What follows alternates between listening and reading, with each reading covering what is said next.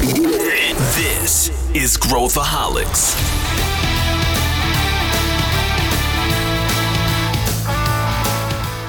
Olá, aqui é Pedro Van Gerten, eu sou o CEO da ACE e esse é Growthaholics, o podcast para quem adora inovação e empreendedorismo. Hoje a gente vai falar sobre eventos. Pois é, qual que é o futuro dos eventos? O que, que vai acontecer com os nossos encontros no mundo pós-pandemia? A gente sabe que o Covid trouxe um monte de inovação aqui para esse setor, mas o quanto disso veio para ficar e o quanto disso, francamente, apurrinha os usuários? É sobre isso que a gente vai falar. E para falar sobre esse tema, eu tenho duas pessoas que fazem eventos como poucas aqui na ACE. A Luísa Mello, que é coordenadora aqui no Cortex, e a Paula Riccioli, que é a nossa analista que executa boa parte dos eventos da ACE. Vem com a gente. Bom, o assunto de hoje é eventos, e com esse twist aqui de inovação, e ninguém melhor do que duas pessoas que dominam o assunto, já fizeram e fazem eventos digitais e presenciais há bastante tempo. Muito bem-vinda, Paulinha, Paula Riccioli. Não é só a primeira participação aqui, né, Paula? Não, obrigada, Pedro. Já sou veterana quase. Mas obrigada pelo convite. Vamos falar sobre a coisa mais gostosa de se fazer no marketing, eventos. Olha aí, olha, olha, só, tem gente que adora fazer eventos. Olha só, tu vê sempre. Eu, eu, eu tenho, eu, eu sofro muito. Eu até gosto assim do resultado final, mas eu sofro muito. E eu tenho outra pessoa aqui que uh, eu acho que essa sim está inaugurando aqui a sua participação no Growthaholics, que é a Luísa Melo, a nossa líder aqui na área de, do Cortex de marketing. Tudo bem, Lu? Oi, Pedro. Sim, hoje eu estou estreando aqui no podcast, mas é um prazer falar desse assunto que já faz uns quatro anos que eu trabalho e que eu sou super apaixonada, que é eventos e experiência também. Legal, vamos, vamos falar então uh, com a, a pandemia, né? Sempre quando a gente nunca pode confiar em opiniões quando a gente está no pico das coisas, né? Sempre então, ah, tá no pico do Covid, nunca mais teremos eventos, acabou essa era, o novo normal e tal. Acaba, dá uma melhorada, agora voltou tudo, é a renascença dos eventos, voltou tudo ao vivo. Que momento que a gente está hoje? Assim, como é que estão os eventos? É, a gente já está, eu já estou sendo convidado aí para participar de alguns eventos presenciais. Uh, fico muito feliz porque eu sinto muita saudade aí dos eventos presenciais. Já recebi, acho que uns três convites aí nesse, nesses próximos três meses eu vou falar. Uh, também tenho sido chamado para palestrar em alguns, em alguns eventos de empresa. Quer dizer, como é que como é que está a temperatura aí dos eventos neste momento, eh, Paulinha? Bom, é, eu acho que reflete, né? Depois de dois anos em casa, todo mundo só no digital, da fadiga do Zoom, né? É, depois da fadiga, né? Tá todo mundo com vontade de voltar para o presencial, assim, mas é aquela coisa. É, tudo depende do seu público também, né? a sua intenção. A gente, quando a gente lê sobre eventos, a gente fala, vê muito que o evento digital é voltado para o conteúdo, o evento presencial é o certo se, você, se sua intenção for fazer networking, conectar pessoas, né? O digital ainda não, não consegue suprir isso. Vamos ver aí o metaverso, se ele vai trazer todo esse hype que é colocado nele, mas eu acredito assim que é só uma, uma demonstração da vontade das pessoas de poderem sair de casa de novo, se conectar presencialmente, né? Afinal, todo mundo passa o dia inteiro trabalhando, os poucos também, né, que têm acesso ao, ao trabalho remoto, mas está todo mundo com vontade, disposto a pagar o preço que for para poder ir num evento presencial, independente das condições. E você, Lu, você acha que os eventos presenciais devem retomar assim a sua normalidade aí nos próximos meses? O que, que você aposta em termos de tendência? É, eu acredito que, como a Paulinha falou, a gente tem um hype agora do presencial, né? De voltar para o presencial, as pessoas um pouco com esse desejo, mas também tem aquela parcela da população que está ainda com medo de se expor. E aí é quando eu, eu enxergo que as empresas estão começando a olhar para essa opção de um evento híbrido, né?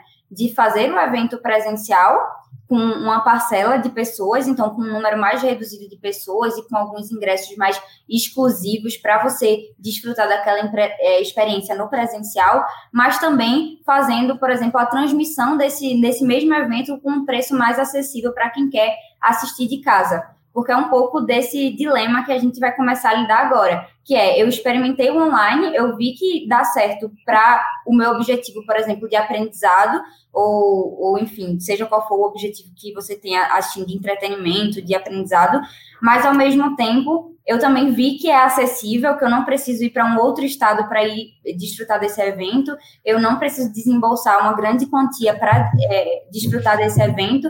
Então, talvez, eu acho que pode ser que sim, a gente tenha um pouco de hype agora do, do evento presencial, mas eu enxergo que, pra, de, em termos de tendência, a tendência é a gente explorar vários formatos de conteúdo e vários é, formatos também voltados para a acessibilidade desse conteúdo. Então, tanto é, de fazer um evento presencial mais reduzido e com algumas coisas mais VIPs, digamos assim, né? Você poder estar tá lá, poder desfrutar desse, dessa experiência presencial, mas também ter a opção de você pagar um pouco mais barato e assistir aquele conteúdo da sua casa, né? E você, você conseguir meio que atingir o seu objetivo de aprendizado dentro de casa. Então, eu acho que o futuro é esse, um pouco. Então, o que você está dizendo, o que vocês estão dizendo é devemos retomar, mas formatos sendo criativos aí com os formatos. Eu recebi também alguns convites aí desse modelo que você falou, Lu, de fazer um evento presencial para um público menor e o, e o transmitido online. E, e, e, é isso que tu falou, né, Paulinha? Eu, eu, por exemplo, quando vou num evento, eu raramente assisto uma palestra. Eu raramente, assim, é muito difícil assistir uma palestra de, num evento. Eu geralmente fico no corredor, fico na rua, fico no uh, e fico conhecendo pessoas, porque eu acho que essa é a força do evento, né? E se a gente for pensar, é quase tem um efeito assim, eu não, não diria assim, quando eu vou assistir uma celebridade num evento, é quase como assistir os Rolling Stones, sabe? Eu já conheço todas as músicas, eu já vi, né, já fiz várias, né, conheço tudo, mas eu quero ver o Mick Jagger cantar e, né? E eu acho que tem a ver quando a gente tem celebridade, mas para a maior parte do conteúdo que a gente tem hoje, uh, e com essa proliferação de TEDs, e tudo mais, a gente tem muita coisa no, no YouTube, né? Assim, e, e, como é que vocês não acham que existe uma saturação quando o aspecto, se a gente separar né, o networking do conteúdo, como é que esse conteúdo do presencial, ele, ele, vocês não acham que muda? E eu já vou explicar daqui a pouco por que, que eu acho isso, mas vocês não acham que também tem uma, uma reconfiguração do que seria o presencial, Paulinha? Ah, super concordo, Pedro. Acho que muitas vezes a gente pode ver o conteúdo assim mais batido que todo mundo fala. Se for um, o Elon Musk falando desse conteúdo que você encontra de graça em 5 segundos no Google, as pessoas vão querer, vão atrás vão fazer força de estar ali para ver. É, eu acho que é uma coisa, é um dilema que a gente encontra tanto no presencial como no online. No presencial, já existe esse movimento, mas no online a gente tem que buscar novas formas de é, atrair essas pessoas para elas ficarem focadas, para elas não mudarem de aba. E aí uma forma de se fazer isso é trazendo pessoas que elas às vezes não imaginariam estar tá falando sobre aquilo, ou pessoas famosas, né? É um recurso para ser utilizado de ambas maneiras. É, mas acho que a, a grande questão, complementando, que a Lu tinha dito, que eu achei bem interessante, sobre as questões do, dos eventos híbridos, né? É, perdão por fugir um pouco da pergunta, mas que a gente agora é garantir que a, ambas essas pessoas, tanto quem está no presencial como, tá, como quem está no online, consiga ter a mesma experiência, assim, ou pelo menos assim, uma experiência parecida. Então, a gente vê aqueles recursos lá que o pessoal usou da NBA durante os jogos, que a plateia colocava no telão e eles conseguiam ver as outras pessoas da plateia e o jogo ao mesmo tempo. É uma coisa que tenta imitar o presencial e chega perto da experiência, mas ainda não há lá essas coisas. É, eu acho que a gente entra na parte da experiência e modelos de evento, né? Então, é, no início da, da pandemia, é, os eventos online estavam um, o boom, né? Então, muita gente estava consumindo esse tipo de conteúdo. Hoje, realmente, as pessoas já estão mais saturadas, não só pela, pelo formato, mas assim, passa o dia inteiro trabalhando na frente de um computador e chega no final do dia, ela vai para um evento que ela continua naquele formato estático, no mesmo lugar, sentada, e, e, e com esse, todo esse desgaste físico que também, enfim, também tem muito no evento digital, né? É, eu acho que aí a gente entra nessa questão de formato, então como que a gente traz formatos mais atrativos, talvez é, pílulas de conteúdos menores do que o que a gente faria presencial. Então, presencial tinha muito isso, de a gente achar uma, palestra de uma hora, uma hora e meia. Hoje em dia, no online, a gente tem que, tem que primeiro garantir nos primeiros dois minutos a atenção da pessoa naquela, e o interesse naquele, naquele, naquela palestra, como talvez tentar trazer novos formatos, é, tem até a questão do, dos eventos online em que são em, dentro de lobbies 3D, né? Então você consegue navegar pelo evento como se você estivesse realmente dentro de uma feira. É, então acho que é um formato mais atrativo porque desperta a curiosidade da pessoa, desperta aquela vontade do novo, né? Também. Então eu acho que a gente começa nesse aspecto a brincar em como que a gente sai do comum do evento digital que a gente estava acostumado ali há um ano, há dois anos atrás, para a gente entrar em uma nova alçada que é como que a gente cria experiências diferenciadas no online para que aquela pessoa, ela não, aquele momento não seja um momento cansativo e um momento que não vai ter diferencial para ela de participar. Eu acho que a gente começa a pensar nisso agora. Acho que um ponto interessante do que a Lu falou, que é de complementar, né, pensar em novos formatos de experiência, mas também não só pensar em como essa experiência pode se tornar mais interativa no virtual, mas pensar em como essa experiência também pode passar para a realidade, né? Eu estou aqui num evento online, mas a gente nada impede que a gente tenha uma experiência real de receber um presente, de receber algo para ser usado durante o evento, né? Então são coisas que você podem fazer, podem ser mínimas, mas que vão garantir ali algo que o seu público não estava esperando. Acho que é a, a, o grande a grande virada de chave dos eventos é entregar mais do que o seu público espera. Pelo menos essa é sempre a intenção de quem está organizando. Uhum. É, é eu, eu, ouvindo vocês aqui, né, eu tenho uh, essa, isso que a Luísa falou de essa fadiga de tela que fica, assim, se tu me falar, porra, eu vou ficar o dia inteiro trabalhando e aí às 5 da tarde eu vou parar para ver um evento onde eu vou ter que ficar né, estático assistindo alguém falar, seja numa aula, mesmo as aulas, né, a gente está falando de né, do, do MBAs e etc., também passam por esse mesmo problema.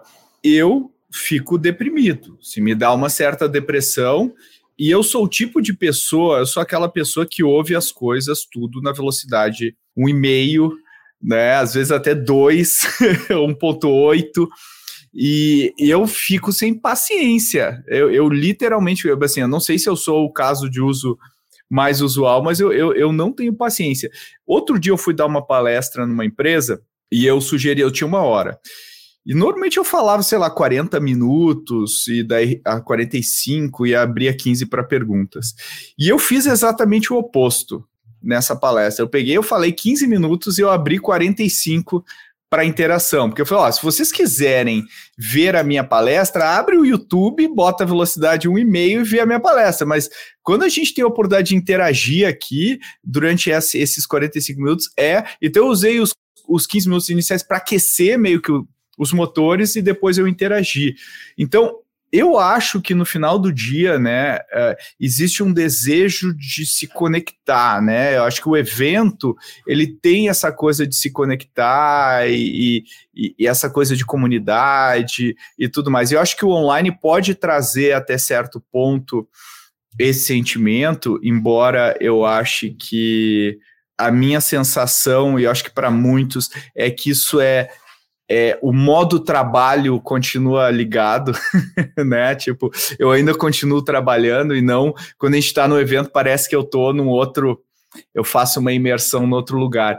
E aí o que eu queria perguntar para vocês é, uh, com todo essa esse buzz aí de metaverso e tudo mais, vocês veem uma experiência imersiva com realidade virtual e etc., aproximando um pouco essa sensação da proximidade e tudo mais. O que, você acha, Lu? Então, eu acho que sim. Eu acho que nesse quesito de trazer um pouco mais de proximidade, trazer um pouco mais da realidade, trazer aquela questão visual, né? Tudo isso, eu acho que o metaverso tem a oportunidade de ajudar é, de tentar deixar o, o ambiente menos estático, deixar o ambiente mais dinâmico, mais atrativo, a possibilidade de, por exemplo, você ter um avatarzinho que é exatamente como você e você conseguir interagir com outras pessoas é, durante esse evento, acho que sim, resolve é, um pouco essa questão da interação, mas claro que o presencial, o humano, o social que está envolvido no evento presencial é diferente, né? Acho que vai ser atrativo, porque é novo, mas eu não sei o quanto que esse modelo vai perdurar, se vai ser rapidamente ficar obsoleto, porque as pessoas não vão se adaptar a continuar no online 100% e sem aquele contato físico, ou se as pessoas vão achar que aquilo é muito legal, é muito maneiro e cumpriu com o meu, meu objetivo de interação social, de networking, etc. Então, acho que de início, sim, acho que vai, vai, vai, vai ter um buzz, vai, vai dar certo. Já vem tendo, né, algumas experiências é, de festivais, principalmente é, muito nessa realidade aumentada, algum, algumas experiências do 3D também, de feiras e de eventos, mas eu acho que é, ainda precisa de uma evolução, principalmente voltada para a interação mesmo, né, de, de você estar ali dentro e navegando nesse ambiente e não somente você estar enxergando aquele ambiente sem você poder ter essa dinâmica de navegar e etc. Acho que ainda tem algum tempo pela frente para a gente conseguir evoluir nesse aspecto. É, eu, eu acho que a tecnologia ainda não está lá. Não sei se vocês já usaram o Oculus Rift para fazer alguma coisa, mas depois de alguns minutos, tu começa a ficar enjoado, né? Começa a enjoar. É, ali, não é uma experiência imersiva completamente, você fica, seu cérebro não registra. Eles ainda eles já melhoraram muito desde a primeira versão e tudo, mas ainda tem muita coisa a evoluir na, na tecnologia. E aí, Paulinha, pensando aqui numa coisa, uma vez eu me lembro que na eh, quando a gente estava no início aí da internet, a gente estava pensando em anúncios e tudo mais, né? Existia muito essa coisa de transpor um modelo tradicional para o digital, né? Quer dizer, eu pegava. Eu me lembro que uma vez a gente fez um. Acho que foi um professor meu, não lembro alguém, pegou um, um, um anúncio, um, um, cartaz assim, e aí ele pegou o roteiro de um, de um spot de rádio e copiou e colou no cartaz e falou que é a mesma coisa que a gente está fazendo na internet, né? A gente está pegando o formato do outdoor ou coisa assim e colocando. E hoje a gente já sabe que mudou completamente, são formatos completamente novos, né? Com os stories e tudo mais. É outra, não, não tem uma similaridade com as outras mídias. Você acha que a gente tentando emular a experiência de um tradicional não é a mesma coisa que a gente tentou fazer e a gente não deveria procurar novos caminhos para fazer as coisas? Como é que você vê isso? A gente já comentou, né? Tudo uma questão de experimentação. Ah, o metaverso ainda, apesar da não tem a tecnologia ainda, então Acho que durante, até a gente chegar nessa tecnologia, vai ter muita experimentação para a gente descobrir realmente qual é o lugar, o papel do, do metaverso em tudo isso. E também manter em mente que o metaverso não é o caminho, é só mais uma opção. Tudo depende de com quem você está falando, realmente, e não só metaverso, realmente o digital é a melhor forma para se comunicar, para interagir com o seu público, né? Então, eu acho que que é muito se adequar com quem você está falando e principalmente adequar, adequar o conteúdo pensando no contexto que você tem, né? Por exemplo, hoje no metaverso, em alguma plataforma aí, você não consegue, você às vezes consegue ter uma conversa numa sala com uma pessoa, mas qualquer um que passar com um avatarzinho perto de você consegue escutar essa conversa. E aí, como que a gente vai lidar com, não sei, informações confidenciais que às vezes no presencial você veria se alguém estivesse escutando? Então, para mim, não tem jeito, né? A não ser que a gente venha uma tecnologia, desde quando esse episódio aqui for lançado, entre esse período, seja lançada uma tecnologia que coloque a gente num, numa realidade totalmente imersiva não tem jeito, né? Nada vai substituir o presencial, assim como o presencial não substitui o metaverso nem reunião online. Cada um tem seu papel e o meio é combinar essas, esses diferentes meios para conseguir entregar algo novo, algo legal, algo que seja interessante para quem está ali participando. Eu acho que isso você falou dos objetivos, né? Assim, pô, o que, que eu quero com isso? Com quem que eu tô falando? O que, que eu quero tirar? Às vezes a gente esquece isso e, e, e, acho que a gente tem tanta ferramenta, né? Mas, mas falando de ferramenta, eu queria que a gente explorasse um pouco aí. Vocês estão participando de vários eventos, vendo muita coisa, e a gente fala bastante tal de metaverso. Tal. Quando eu entro em algumas ferramentas de evento virtual, assim, me dá um pouco de deprê, porque eu, eu, pô, quando você vai no Fortnite e vê aquele, aquele show lá do Travis Scott que rolou, pô, era um negócio super diferente. Travis Scott era um gigante de não sei quando, parecia um prédio e você ficava olhando. Era um negócio bizarro, assim, totalmente fora de proporção, né? Ele não tentava emular a realidade uh, física, né? Ele usava o que tem de melhor no mundo digital, os movimentos eram legais. Então, quando a gente olha esses negócios, até esses negócios de escritório virtual, de senta na salinha e tal, e, e, todos eles usam uma lógica de emular a experiência que eu tinha e trazer. E aí a minha pergunta para vocês duas, né? Começando aqui pela Lu, o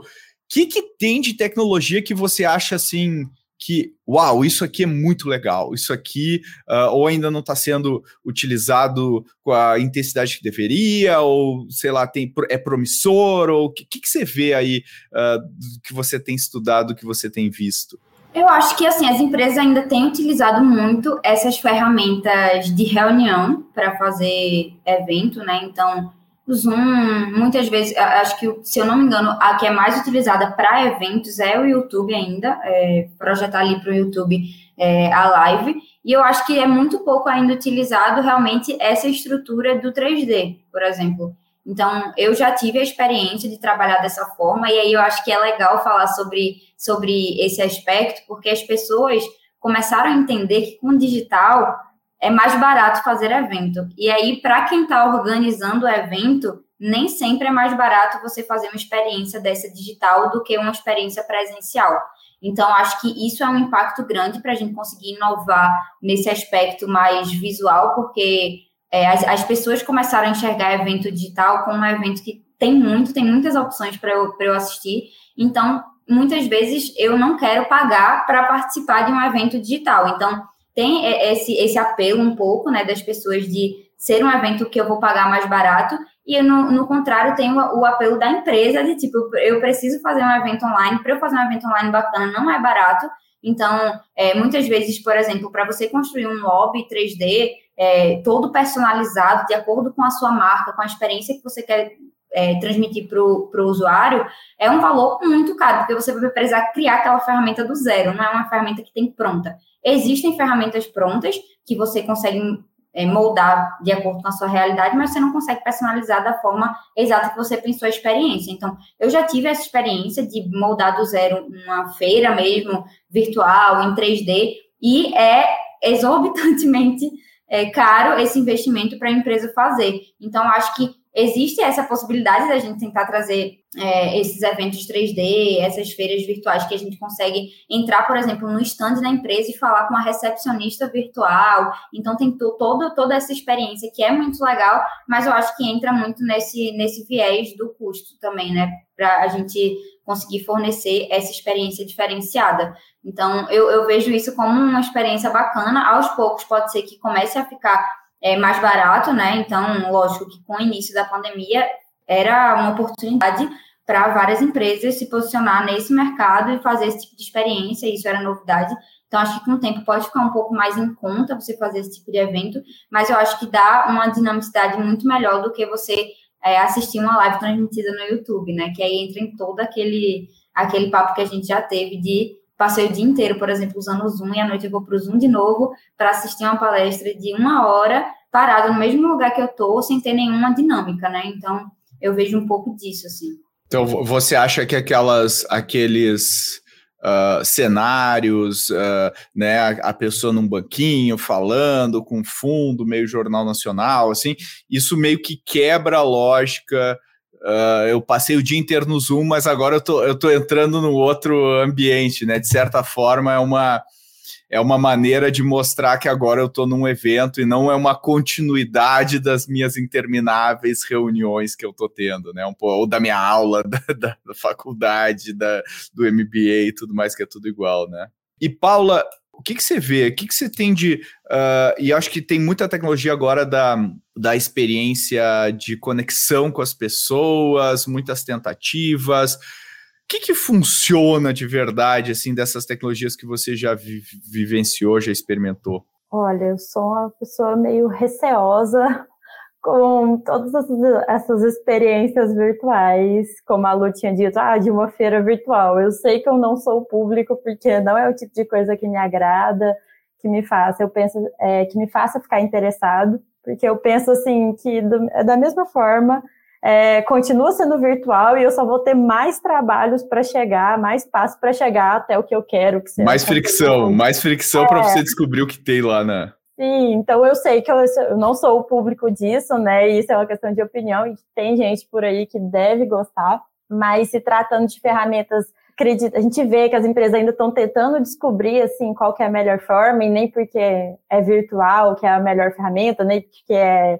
tá no metaverso que é a melhor forma, como a gente já disse, mas se tratando assim de exemplos reais, é como você disse, Pedro, eu enxergo assim o setor dos games como os que estão assim conseguindo acertar um pouco mais nessa questão de eventos, realidade virtual e entregando uma coisa que eu não sou capaz de fazer no, na realidade. Eu não sou capaz de colocar o Travis Scott com 3 metros de altura e eu nunca imaginaria assim. Então, eu acho que é descobrir é, essas ferramentas, descobrir formas de entregar coisas que eu não sou capaz de entregar com a realidade é, e seja através de um avatar que você pode ser outra pessoa, você pode colocar características que você nem imaginava, até, não sei, uma bem futurística aí, você conseguir se imergir e ter e poder usar todos os seus sentidos num evento virtual.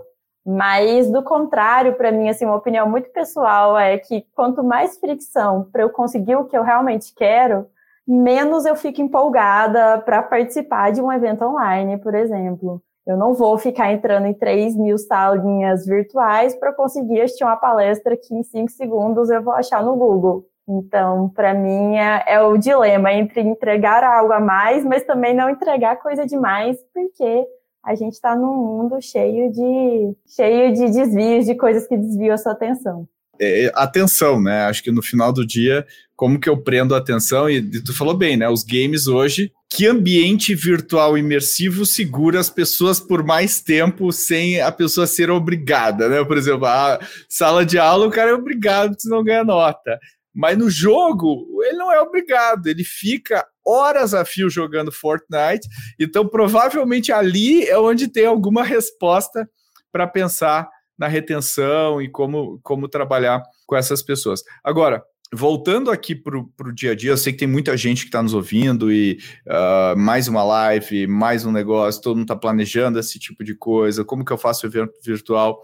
Então, aproveitando que vocês duas estão bem envolvidas e fazem muitas vezes ma bem mais do que um por semana, o que, que vocês aprenderam falando exclusivamente em eventos virtuais, digitais, etc. O que, que vocês aprenderam que mais funciona? Que dicas que a gente pode dar para quem está nos ouvindo do que, que funciona? Como é que eu, assim, que não tem muito que pensar? É, é, ó, isso aqui eu já sei que é assim, isso aqui normalmente funciona desse jeito. O que, que vocês, o que, que vocês podem falar?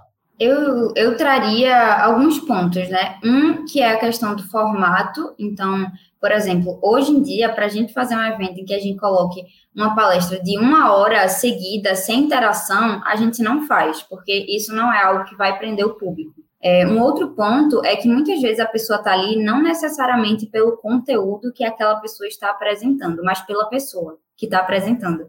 Então, ela tem a oportunidade, que aí é uma coisa que o digital trouxe muito, de eu trazer qualquer pessoa do mundo para palestrar em um evento online, né? Então, ela tem a oportunidade ali de interagir com aquela pessoa, de fazer perguntas para aquela pessoa, de entender um pouco até de que do, contexto de que outras pessoas estão vivenciando uma mesma situação que ela e como essas pessoas é, tomaram decisões e como que essas pessoas resolveram o problema que ela tinha. Então, acho que nesse, nesse contexto o online tem favorecido muito. Então, fazer palestras mais curtas e momentos de debates mais longos, acho que é um, um ponto que a gente tem feito muito aqui na ACE. É, um outro ponto também é como que a gente mexe com a experiência do conteúdo com uma experiência presencial. Então, como que, até Paulinha comentou, como que a gente envia alguma coisa para casa daquela pessoa que está assistindo conteúdo que tem relação com o conteúdo que a gente vai passar para ela. Então, se a gente está falando, por exemplo, é, de liderança, de tomada de decisão, de algo nesse sentido, sei, sei lá, vamos mandar um livro para ela que fale sobre esse tema que ela vai poder aprofundar depois do evento.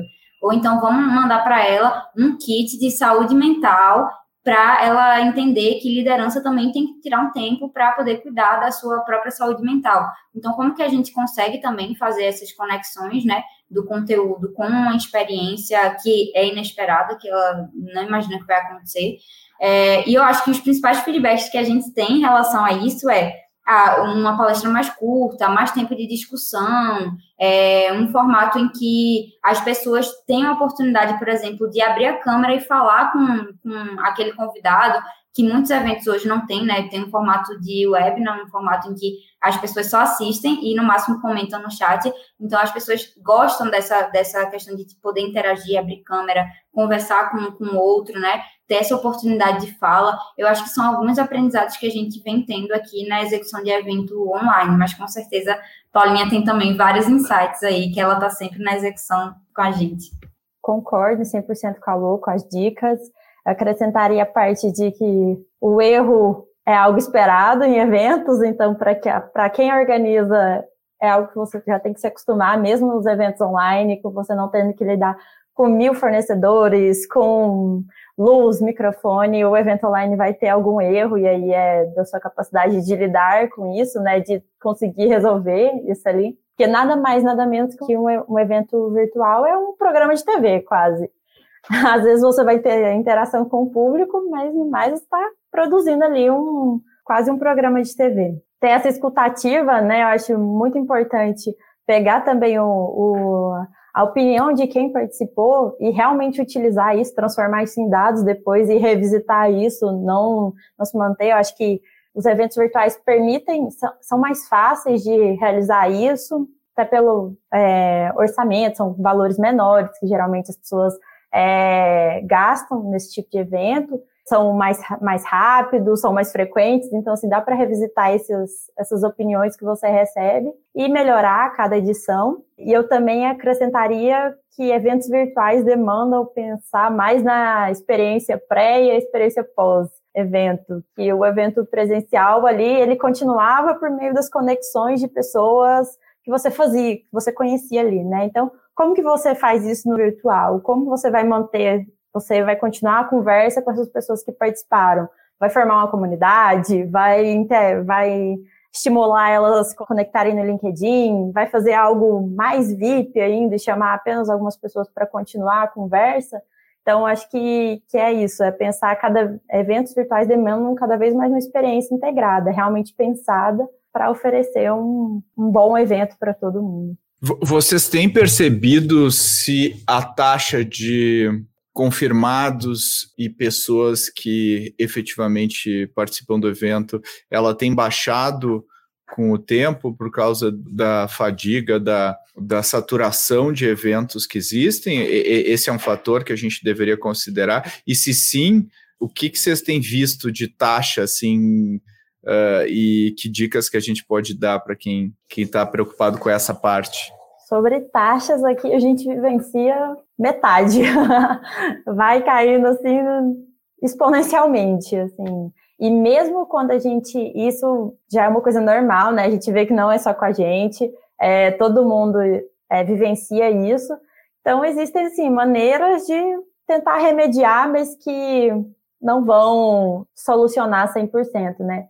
Por exemplo, se é um evento de muitos dias, a gente vê que o primeiro dia a gente todo mundo aparece, no terceiro dia metade aparece. O que, a gente pode fazer? É pensar num conteúdo que chame mais atenção e deixar para o terceiro dia, ou um case, uma pessoa que é mais famosa, tentar colocar isso, tentar oferecer benefícios para essas pessoas que aparecem, né? Não é só porque você participou do evento que você vai participar da nossa comunidade que a gente vai formar aqui. Quem vai participar é só quem aparecer nos três, nos três dias. Aqui eu estou usando o formato que a gente usa aqui na ACE, mas é algo que já é esperado e acho que está aí o benefício do presencial. Você já do presencial não, do virtual. Você já espera isso e como você está ali no virtual, mais pessoas têm acesso. Então, assim, você pode dar chance para mais pessoas participarem, sabendo que vai, vai ter essa quebra aí. Ou seja, a solução é aumentar o topo do funil, quer dizer, conseguir mais pessoas confirmadas. Se você tem uma meta de X ao vivo, tem que aumentar o número de pessoas, porque vai ter uma quebra considerável de, de, de pessoas que vão assistir. E você, Lu, o que, que você diria? É, eu acho que tem algumas variáveis, porque eu acho que também depende muito do objetivo do evento, né? Então, se a gente faz um evento, por exemplo, menor, em que a gente usa o nosso time que já tem contato com aqueles convidados para convidar, uma coisa personalizada, uma coisa toda desenhada para ele, muitas vezes a gente pode ter uma taxa de conversão maior, né? Então, uma taxa ali entre 60% de confirmados para presencial, 70%. É, quando a gente olha também para um evento pago, também acho que a, a taxa de confirmado e presente aumenta. Para uma realidade de evento virtual, por exemplo, vou dar um exemplo aqui, uma realidade de um evento virtual em que 500 pessoas se inscreveram e esse evento é gratuito e são três dias de evento. Vamos dar esse exemplo. É, a taxa que a gente vê de conversão é uma taxa em torno de 25%, 25 a 30% de conversão. Então, a nossa meta de inscritos, ela já é moldada à nossa meta de, de, de pessoas que realmente vão estar presentes no evento. Então, se a gente precisa de 100 pessoas presentes no evento, eu tenho que ter consciência que eu preciso de é, 500 pessoas inscritas. Então, é essa taxa de 25% que é a taxa que vai garantir que eu consiga atingir o resultado esperado.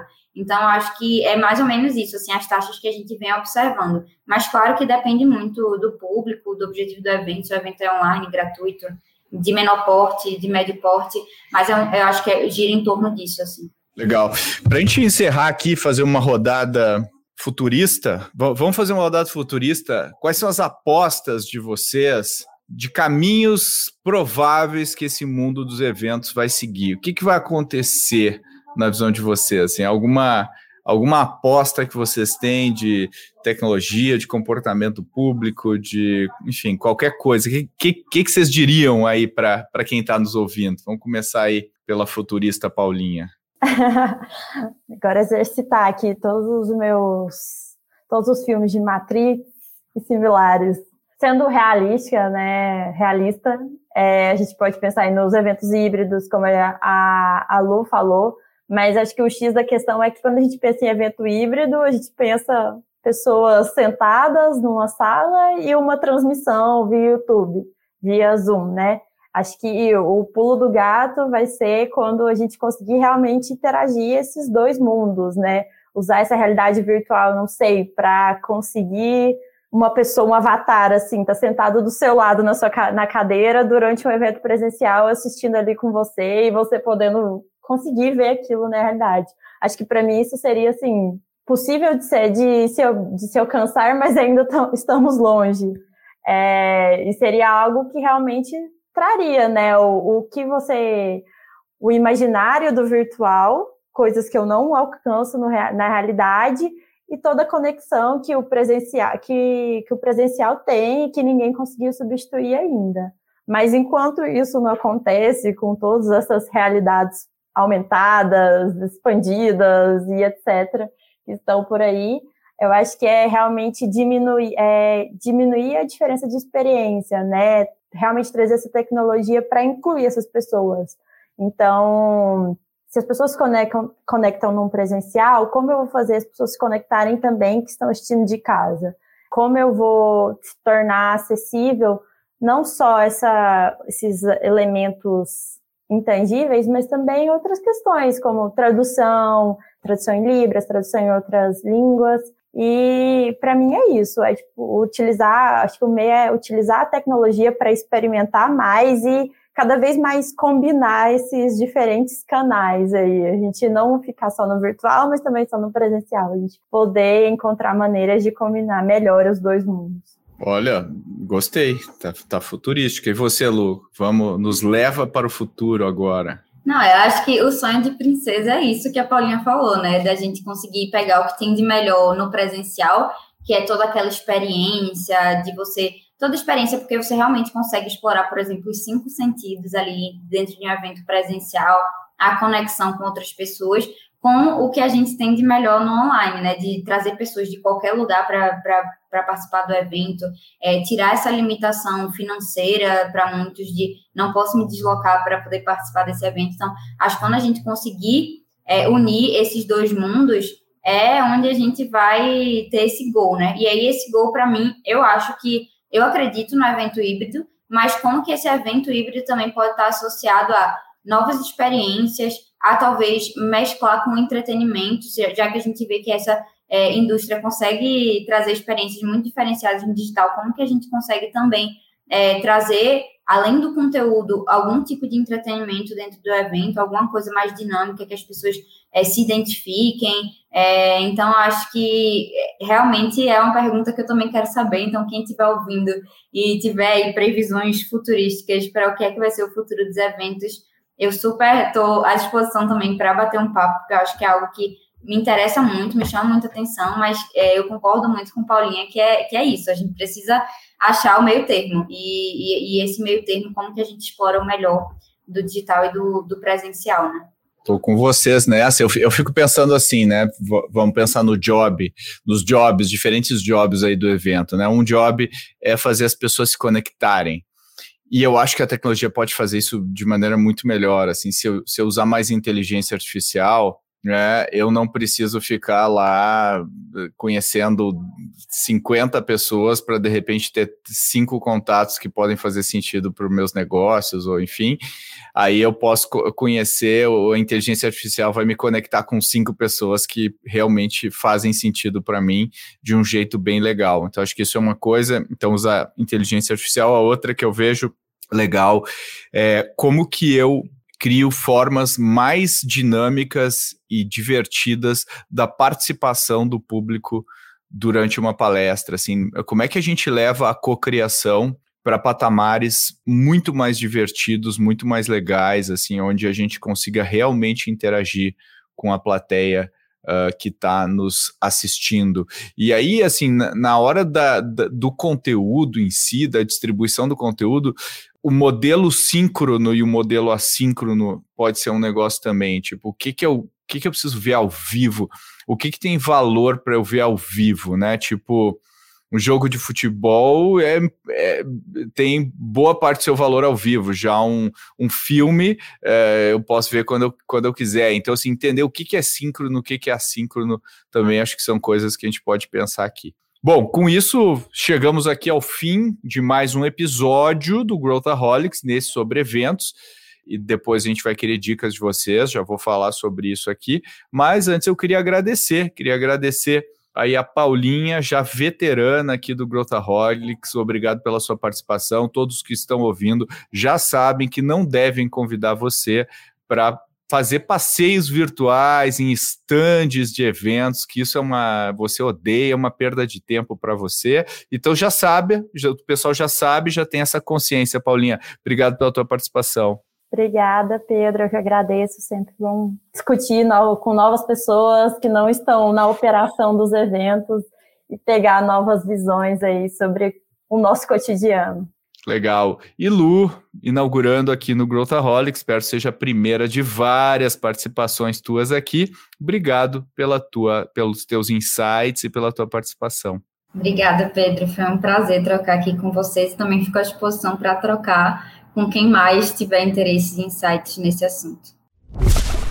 Se você quiser saber mais sobre o que esse ano promete, acompanhe o nosso quadro de Tendências 2022 se tiver outras dúvidas sobre a área de marketing, o episódio 2 desse quadro está te esperando.